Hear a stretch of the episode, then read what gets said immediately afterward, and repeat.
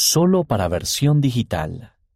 ¿Cómo prepararme para mis futuras funciones como esposo y padre?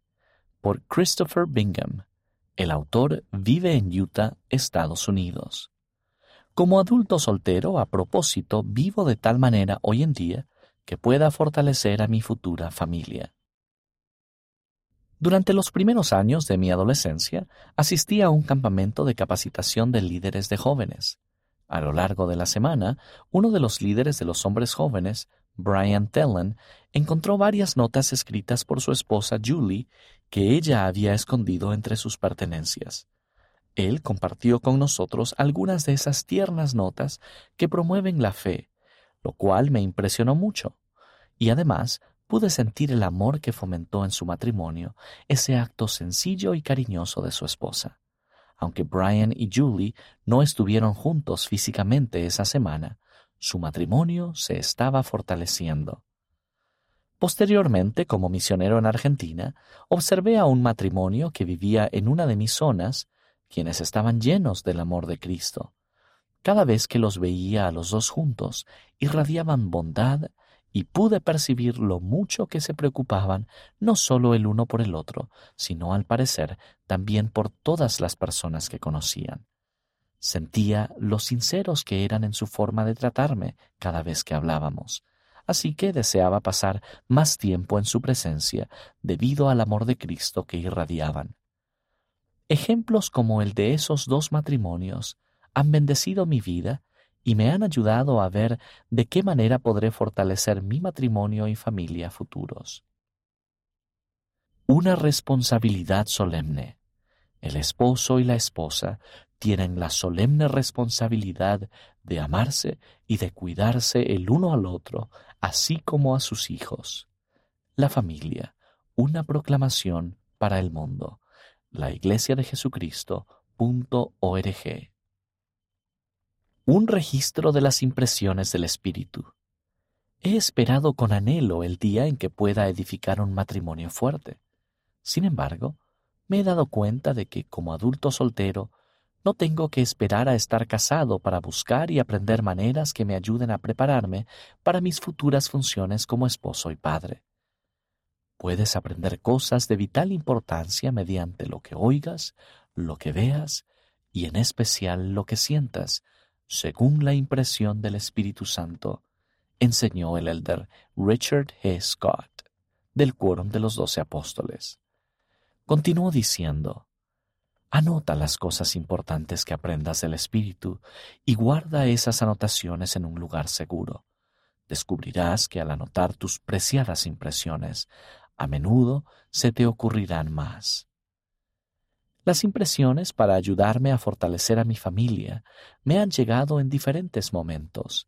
En ocasiones he sentido esas impresiones al ser testigo de buenos ejemplos en mi vida, y otras veces he sentido una impresión mientras escuchaba un discurso o estudiaba las escrituras. Cada uno de nosotros puede recibir impresiones de muchas maneras diferentes. Cuando recibo una impresión o escucho una idea sobre algo que puedo hacer, lo anoto en un cuaderno. Por ejemplo, tengo un cuaderno que lleno de ideas para ayudar a fortalecer la fe de los niños y tengo otro cuaderno con ideas para ayudar a fortalecer mi matrimonio. Me gusta crear esos cuadernos como documentos en línea para poder acceder a ellos desde mi teléfono en cualquier momento y lugar pero esta práctica también se podría realizar con cuadernos físicos. Esas colecciones de ideas se han convertido en una bendición para mí a medida que he tratado de prepararme para esas funciones en el futuro. Ejemplos de cuadernos. La presidenta Jean B. Bingham, presidenta general de la Sociedad de Socorro, dijo que el papel más importante de los padres es ayudar a sus hijos a conectarse con el cielo, a desarrollar un sistema de valores basados en el Evangelio al cual aferrarse durante las dificultades de la vida. Así que, en uno de mis cuadernos, anoto ideas para ayudar a anclar a mis futuros hijos a un cimiento de fe en el Padre Celestial y en Jesucristo. Algunas de esas ideas también incluyen tradiciones que deseo crear para ayudarnos a profundizar el testimonio. Este cuaderno incluye ideas como las siguientes.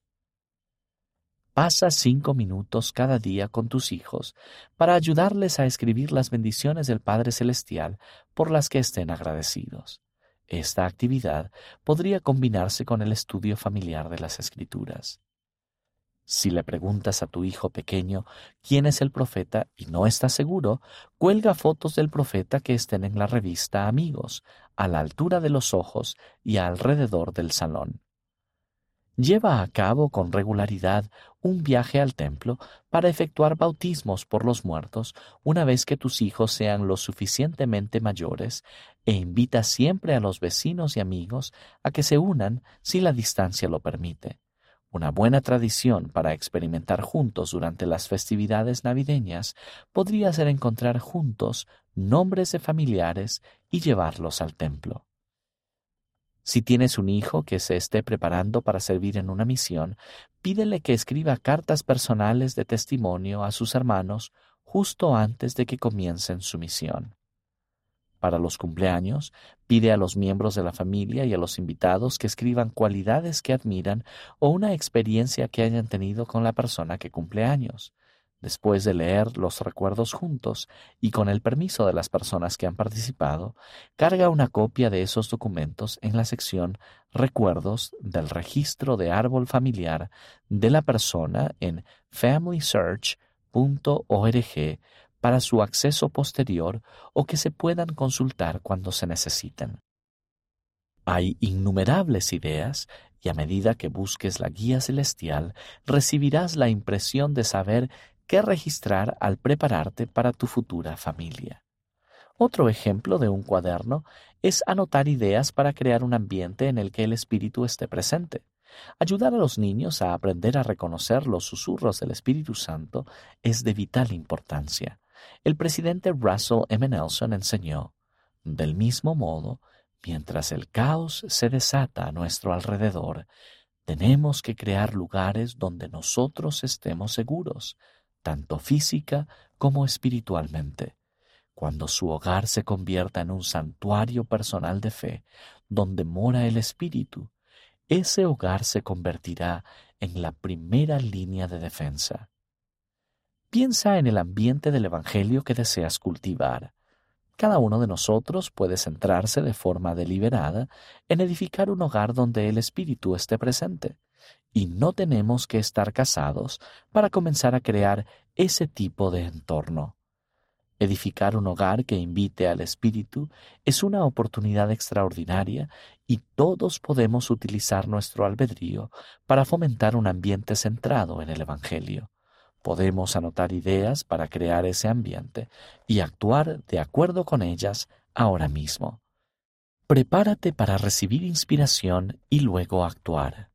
Cuando José Smith y Sidney Rigdon recibieron la visión de los tres grados de gloria, se les mandó tres veces escribir mientras todavía estaban en el Espíritu. El registrar las impresiones espirituales de esta manera ha bendecido mi vida. Escribir las impresiones justo cuando las recibimos permite mantener la claridad del mensaje y además lo preserva para compartirlo con otras personas en el futuro. Si anotamos esas impresiones, testificamos al Padre Celestial que nos preocupamos por las revelaciones que hemos recibido y que estamos dispuestos a recibir más. Esta práctica se fortalecerá a medida que actuemos de acuerdo con las impresiones que se pueden llevar a cabo ahora mismo. El llevar a cabo esas acciones de manera intencional ayudan a fortalecer a mi futura familia. He recibido bendiciones al recopilar impresiones de maneras en las que podría prepararme mejor para fortalecer mi futuro matrimonio y la fe de mis futuros hijos. Te invito a considerar formas en que puedes prepararte para tu función como cónyuge y padre o madre. Al hacerlo, sé que el Padre Celestial y Jesucristo nos guiarán en nuestros empeños justos. Estudio adicional. Lee más sobre la preparación para el matrimonio eterno y la crianza de los hijos en los manuales de instituto El matrimonio eterno y La familia eterna. También puedes estudiar las palabras de los líderes de la Iglesia sobre el matrimonio y la crianza de los hijos en temas del Evangelio y en la familia una proclamación para el mundo.